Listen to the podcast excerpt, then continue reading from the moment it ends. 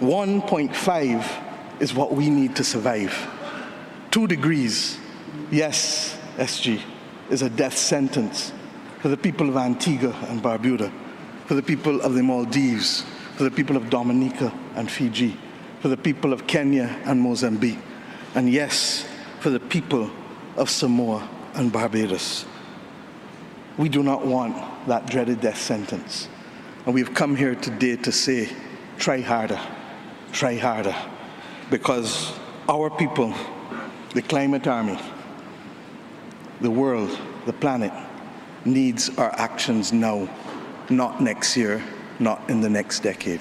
Das hat Mia Motley, die Premierministerin des Karibikstaates Barbados, bei der Eröffnungszeremonie der Weltklimakonferenz der Vereinten Nationen in Glasgow gesagt.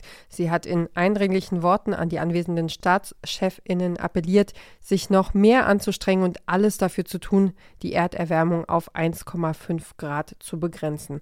Zahlreiche Völker seien sonst zum Tode verurteilt.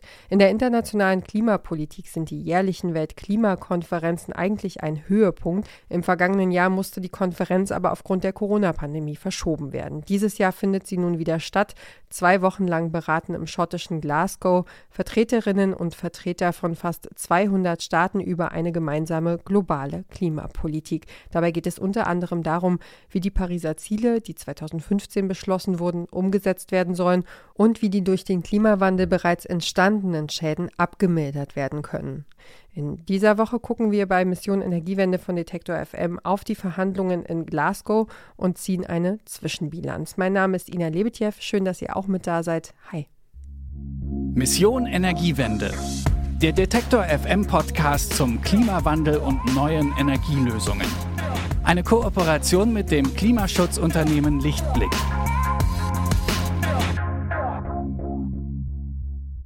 Seit gut einer Woche ringen Zehntausende PolitikerInnen, WissenschaftlerInnen und AktivistInnen aus aller Welt im schottischen Glasgow um Maßnahmen, die nichts Geringeres schaffen sollen, als unseren Planeten zu retten. Und darüber wollen wir jetzt reden. Mit mir im Studio ist meine Kollegin Alea Rentmeister. Sie hat das Thema für uns recherchiert und nach Antworten gesucht. Hallo Alea. Hallo Ina.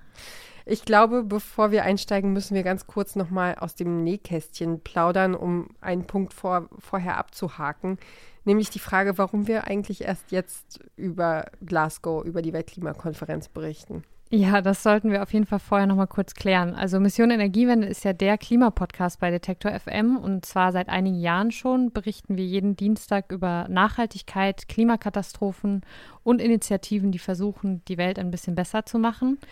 Und äh, dieses Mal waren wir mit unserem Sendetermin waren und sind wir ganz schön in der Predulie, weil es gibt für uns keinen richtig guten Zeitpunkt, um über die Weltklimakonferenz zu sprechen. Ähm, der Gipfel wurde vorletzten Sonntag eröffnet. Vorab war es zu lange hin. Am Dienstag darüber zu reden, wäre dann wieder zu spät gewesen. Und die Konferenz endet am kommenden Freitag. Da sind wir dann wieder gekniffen. Deswegen, also ganz schön furchtbar irgendwie, weil wir die ganze Zeit überlegt haben, wie sollen wir es jetzt richtig gut anstellen, ne? Ja, genau. Und deswegen haben wir uns jetzt entschieden, mittendrin zu berichten. Das erschien uns jetzt irgendwie am sinnvollsten. Und da muss man auch sagen, die zweite Verhandlungswoche, die jetzt begonnen hat, ist ganz klar die entscheidendere. In dieser Woche geht es nämlich ums Geld. Aber ich glaube, bevor wir darüber sprechen, müssen wir erstmal ein paar andere Aspekte klären. Ja, auf jeden Fall. Und einer davon ist äh, das Interesse der Öffentlichkeit. Ähm, Klima, der Zustand unseres Planeten, das bewegt ja im Moment wirklich ganz, ganz viele Menschen. Tausende AktivistInnen haben am Rande der UN-Klimakonferenz demonstriert. Mittendrin die deutsche Klimaaktivistin Luisa Neubauer und natürlich Greta Thunberg. Hört auf zu reden, fangt an zu handeln, fordern die Demonstrantinnen und Demonstranten. Der Ton ist schärfer geworden, urteilte die ARD-Korrespondentin Annette Dittert vor Ort vergangene Woche schon. Und verschiedenen Presseberichten zufolge sind dann am Wochenende noch einmal 100.000 Menschen auf die Straße gegangen, um den Druck auf die Regierungen und die Verhandelnden der Weltklimakonferenz zu erhöhen. Die Gründerin von Fridays for Future, Greta Thunberg, spricht in einer Aufnahme von Agence France Presse von einem Festival des Greenwashings. This is no longer a climate conference. This is now a global North Greenwash Festival. Und auch der britische Premierminister und Gastgeber des Gipfels Boris Johnson hat mit Blick auf die zweite Konferenzwoche am Wochenende zu mehr Ehrgeiz bei den Verhandlungen aufgerufen und Ergebnisse angemahnt. Er sagte wörtlich, wir müssen uns alle zusammenreißen. Es müssten alle an einem Strang ziehen und die Ziellinie ansteuern um für die Welt zu liefern, sagte Johnson in London. Also Klimaschutz ist ein ganz globales Problem. Es interessiert gerade ganz, ganz viele Menschen. Die UN veranstaltet auch schon seit mittlerweile bald 30 Jahren diese jährliche Weltklimakonferenz.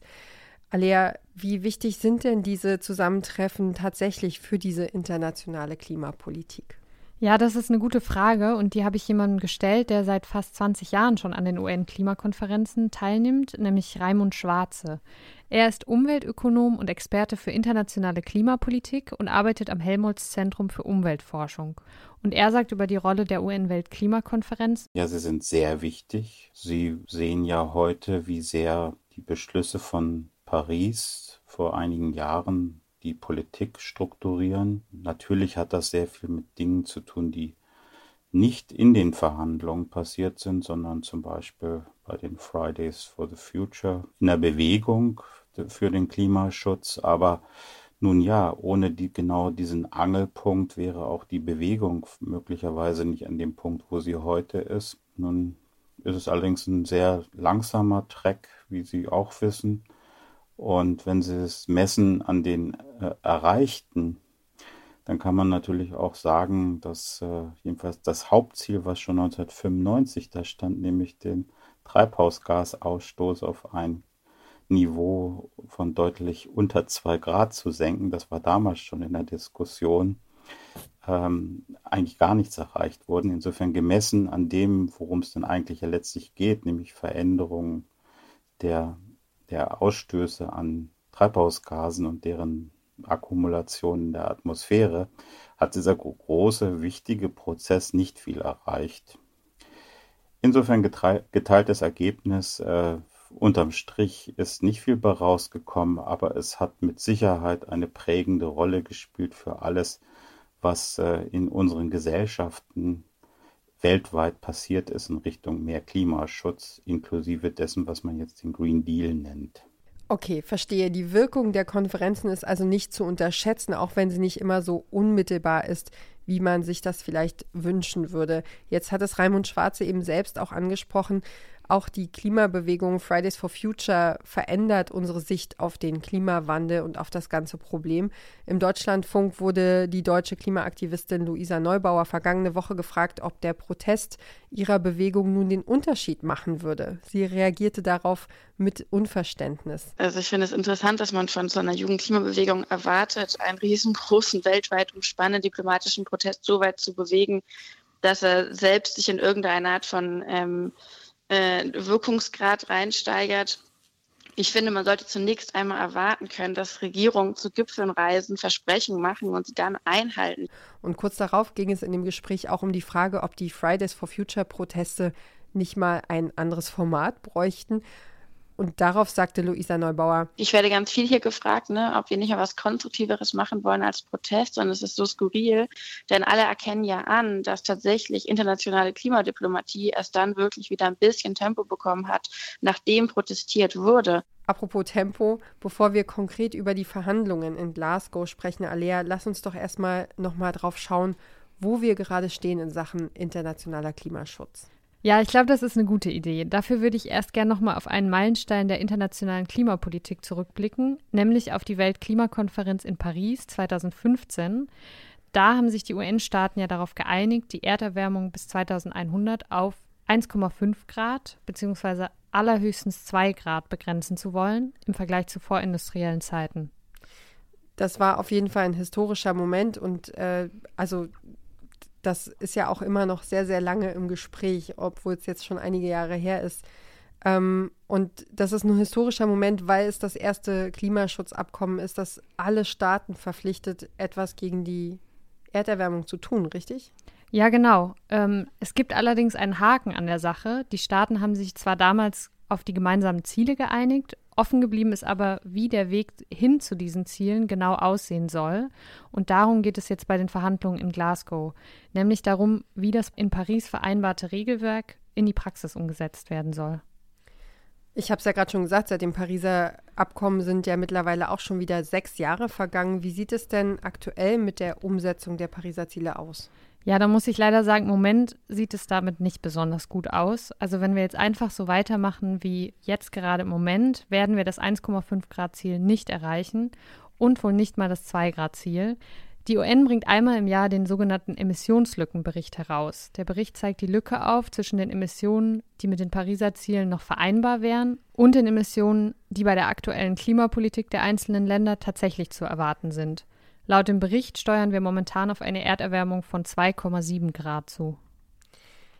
Ja, das ist ja nun leider eine sehr abstrakte Zahl. Also wenn mein Kind Fieber hat, dann weiß ich genau, was 2,7 Grad für einen massiven Unterschied ausmachen. Bei der Welt weiß ich es irgendwie leider nicht. Ähm, welche Folgen hätte denn eine Erderwärmung von 2,7 Grad oder mehr? Ja, das ist tatsächlich sehr abstrakt. 2,7 ähm, Grad Erderwärmung würde bedeuten, dass tatsächlich ganze Ökosysteme verschwinden und dadurch eben ganz viele Lebensgrundlagen verloren gehen.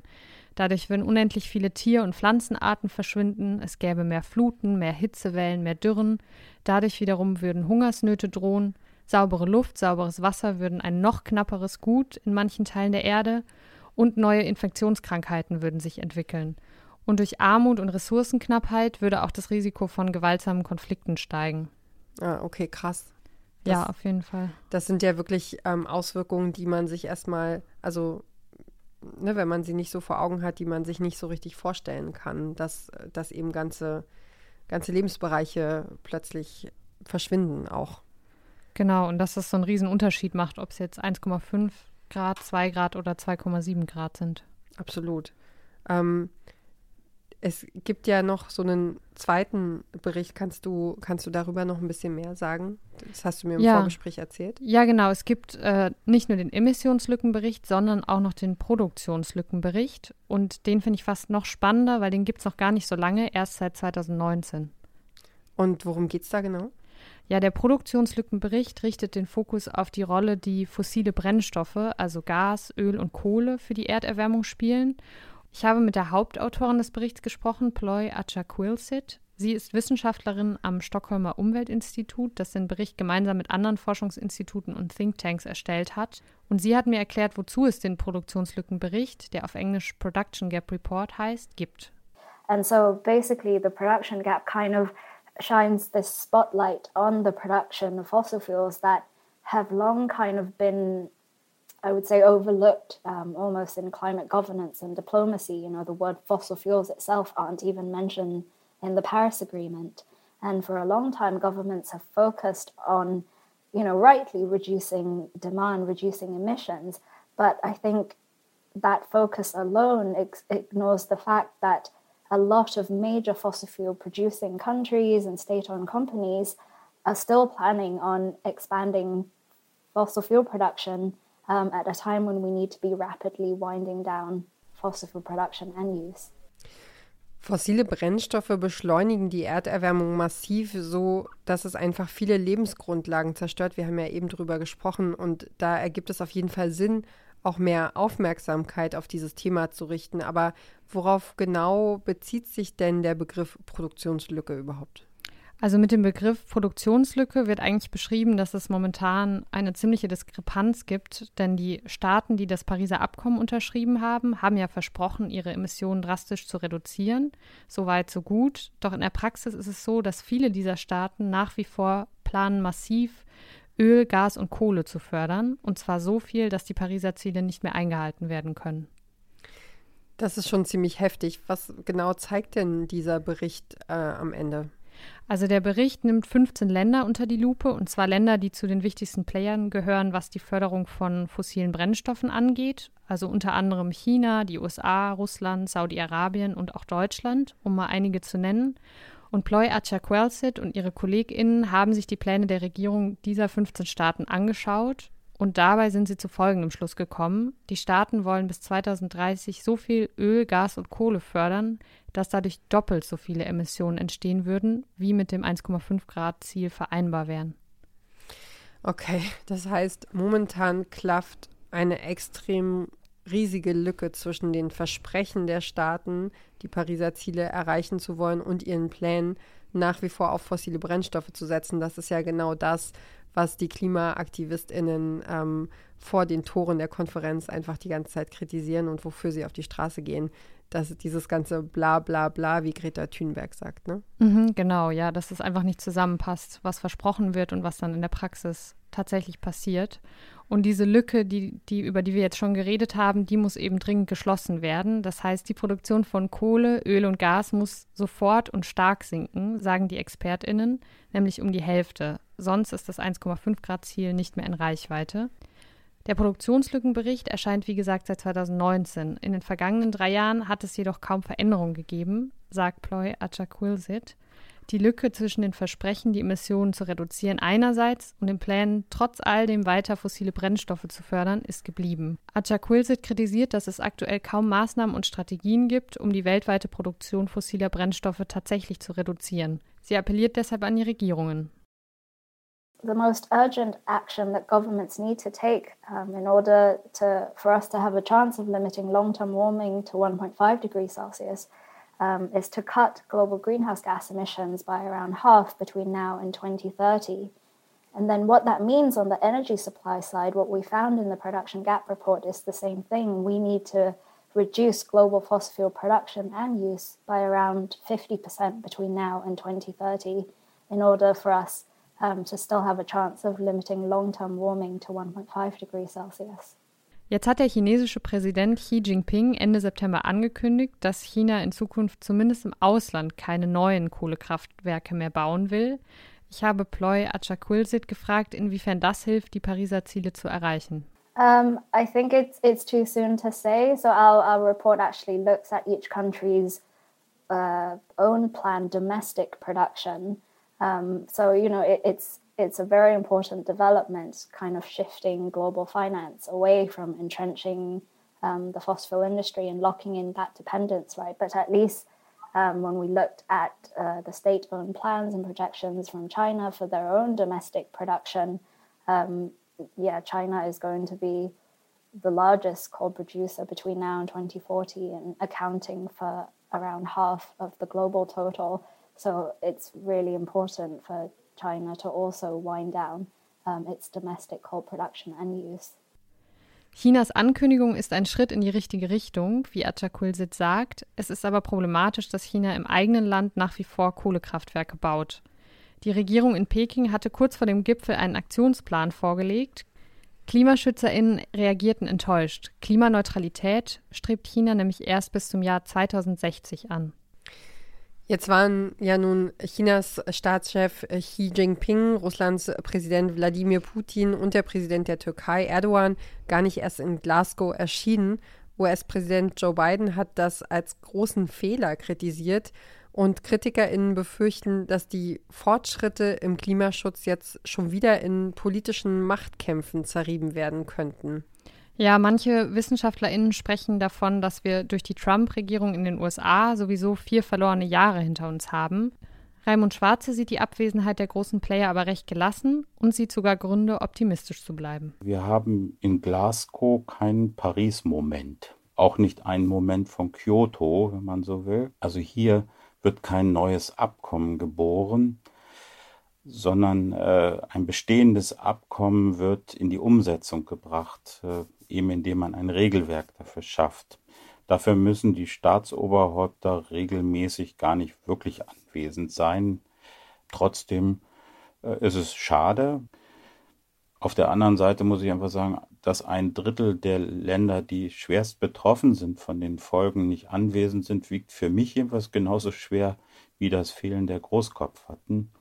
Insofern, ja, ich sehe da dass gerade die Lage nicht besonders äh, uns optimistisch stimmen dürfte, was jetzt die Vertretung der Länder angeht. Trotzdem, ich bleibe optimistisch in der Frage, dass da, wo die Verhandler, und das sind halt in letzter Instanz auch die Umweltminister, was machen können, da, da muss jetzt was passieren und daran messe ich den Erfolg, nicht so sehr an der Frage, äh, die Staatsoberhäupter so vertreten sind, wie sie es in Paris waren, das würde ich nicht erwarten.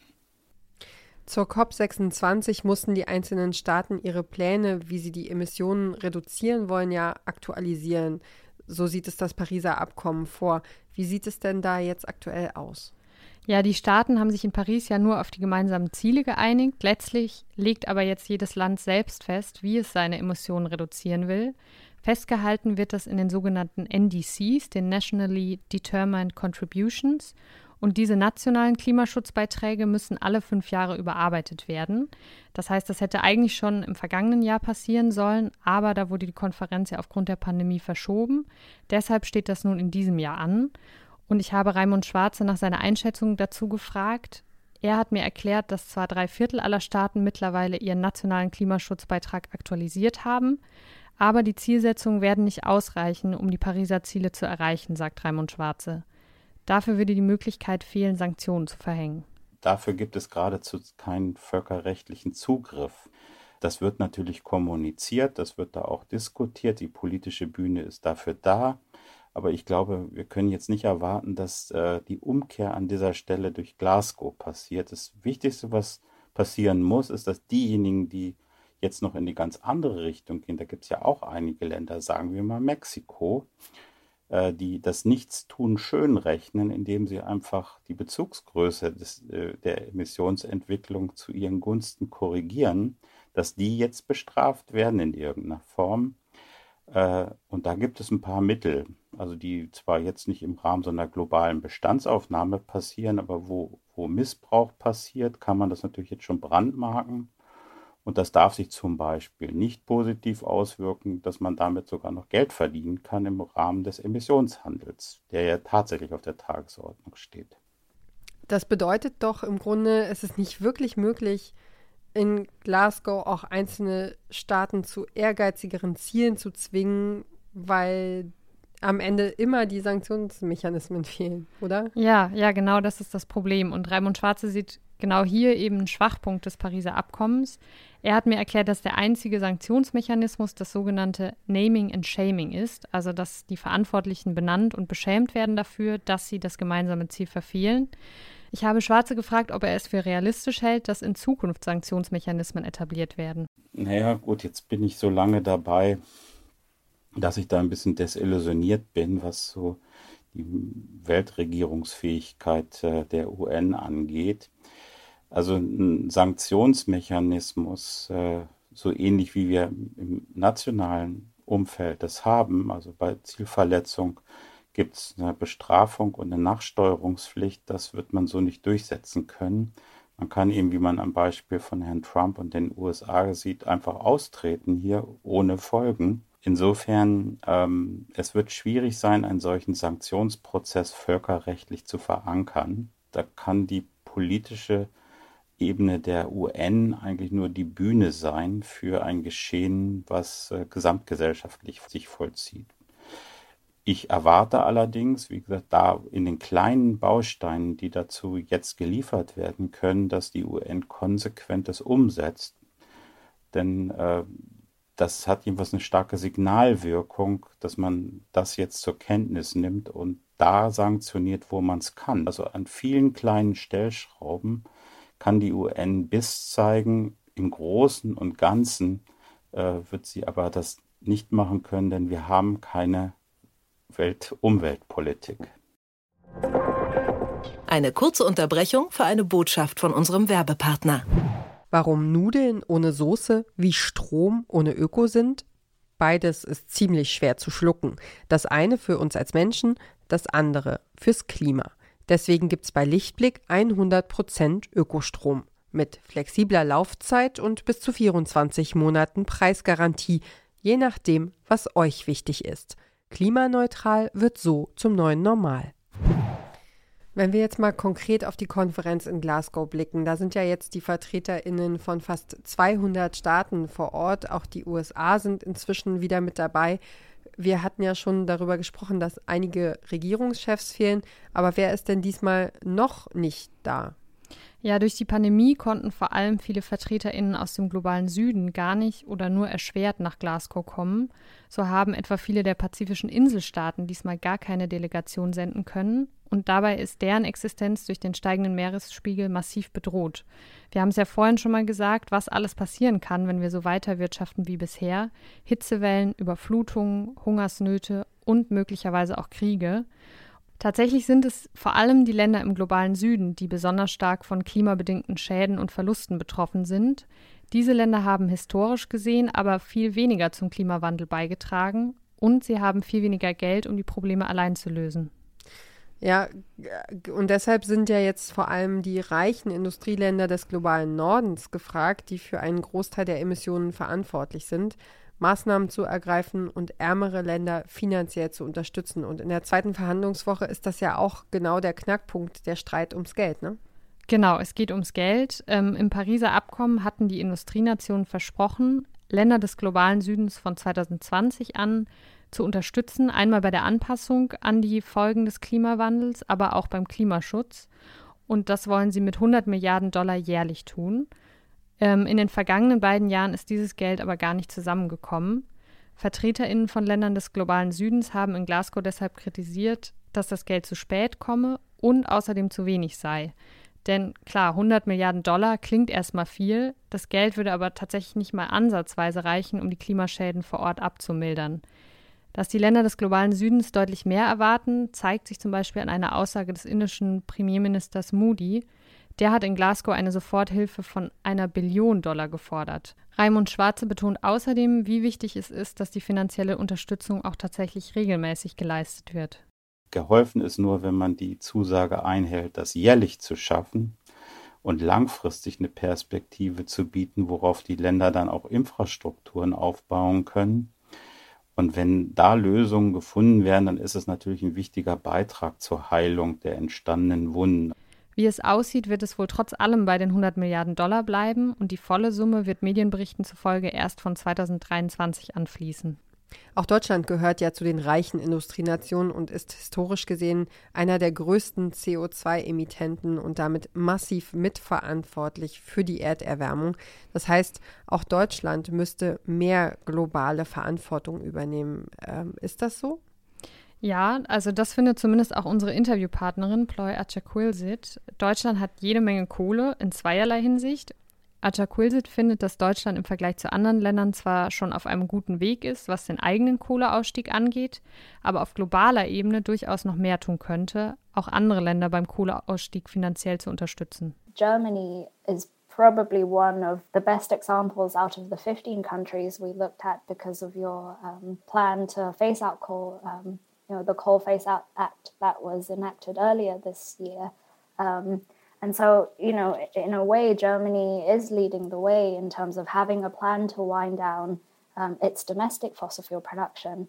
But I think, you know, what's maybe missing from there is taking stock of this global problem and kind of how how is Germany going to con- contribute helping to phase out global production, you know, based on equity principles like maybe it should also consider its uh, historical responsibility as a major coal producer um, a major emitter, um, you know, and also one of the richest and most capable countries that are able to lead this transition. You know, so could Germany be doing more in order to phase out its coal production and use even faster? Die zweite Verhandlungswoche der Weltklimakonferenz läuft jetzt. Wir haben es am Anfang schon gesagt, es ist die Woche, in der es ans Eingemachte geht. Die Regierungschefs sind abgereist und jetzt schlagen sich Wissenschaftlerinnen, Expertinnen und Politikerinnen mit den Details rum. Und es gibt darüber auch viel Uneinigkeit und Streit natürlich, denn es geht ja auch um verdammt viel. Gibt es denn auch im Moment schon ein paar gute Nachrichten aus, der, aus den Kreisen der Konferenz? Ja, es gibt tatsächlich ein paar gute Nachrichten. Da ist einmal die Methanreduktion. Bei der COP26 haben sich fast 100 Staaten einer Initiative zur Verringerung des Treibhausgases Methan angeschlossen. Allerdings sind einige wichtige Länder, die zu den Hauptverursachern gehören, nicht dabei, wie etwa China und Russland. Außerdem haben mehr als 40 Staaten angekündigt, dass sie aus der Kohle aussteigen wollen.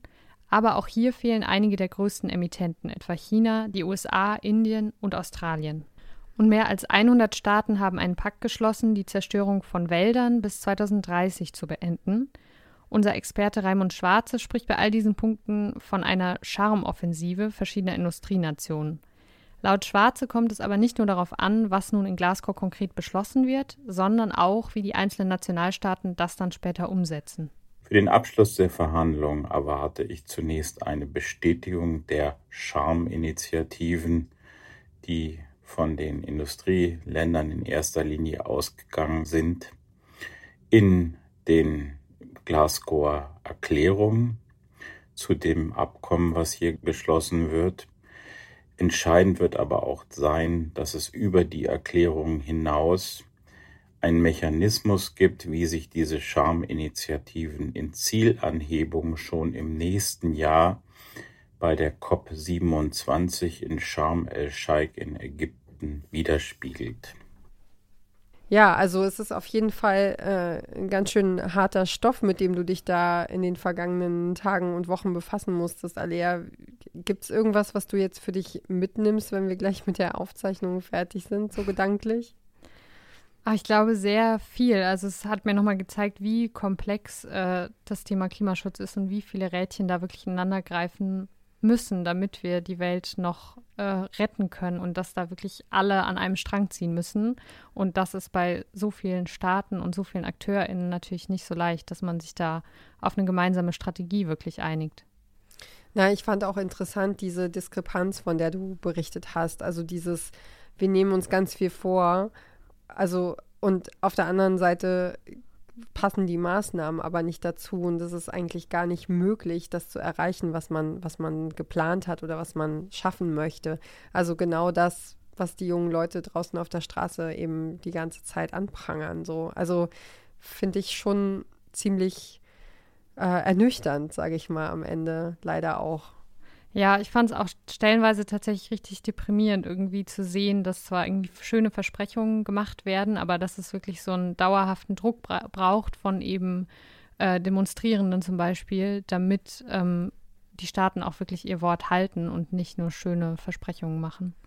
Wir sind gespannt, wie das jetzt äh, weitergeht. Auf jeden Fall noch bis zum Ende der Woche verhandeln Fachleute von fast 200 Staaten in der schottischen Hafenstadt Glasgow weiter und über die Bedeutung der Weltklimakonferenz hat meine Kollegin Alea Rentmeister mit Raimund Schwarze und Ploy Achakurset gesprochen. Vielen Dank für deine Recherchen und das Gespräch. Ja, sehr gerne. Und das war Mission Energiewende für diese Woche. Wir freuen uns über eure Ideen, Anregungen und Feedback. Schickt uns gerne eine Mail, wenn ihr was zu kommentieren habt, an klima.detektor.fm. Und ich freue mich, wenn ihr auch nächste Woche wieder dabei seid. Dann geht es bei uns um Klimascheinlösungen. Was es damit genau auf sich hat, das wird uns meine Kollegin Ronja Morgenthaler verraten. Und was mir noch zu sagen bleibt, ähm, abonniert gerne diesen Podcast überall da, wo ihr auch sonst gerne Podcasts hört und sagt weiter, wenn euch gefällt, was wir hier machen. Ich bin Ina Lebetjew. Ich sage für heute ganz herzlichen Dank fürs Zuhören. Ciao und bis zur nächsten Woche. Alles Gute euch. Mission Energiewende. Der Detektor FM Podcast zum Klimawandel und neuen Energielösungen. Eine Kooperation mit dem Klimaschutzunternehmen Lichtblick.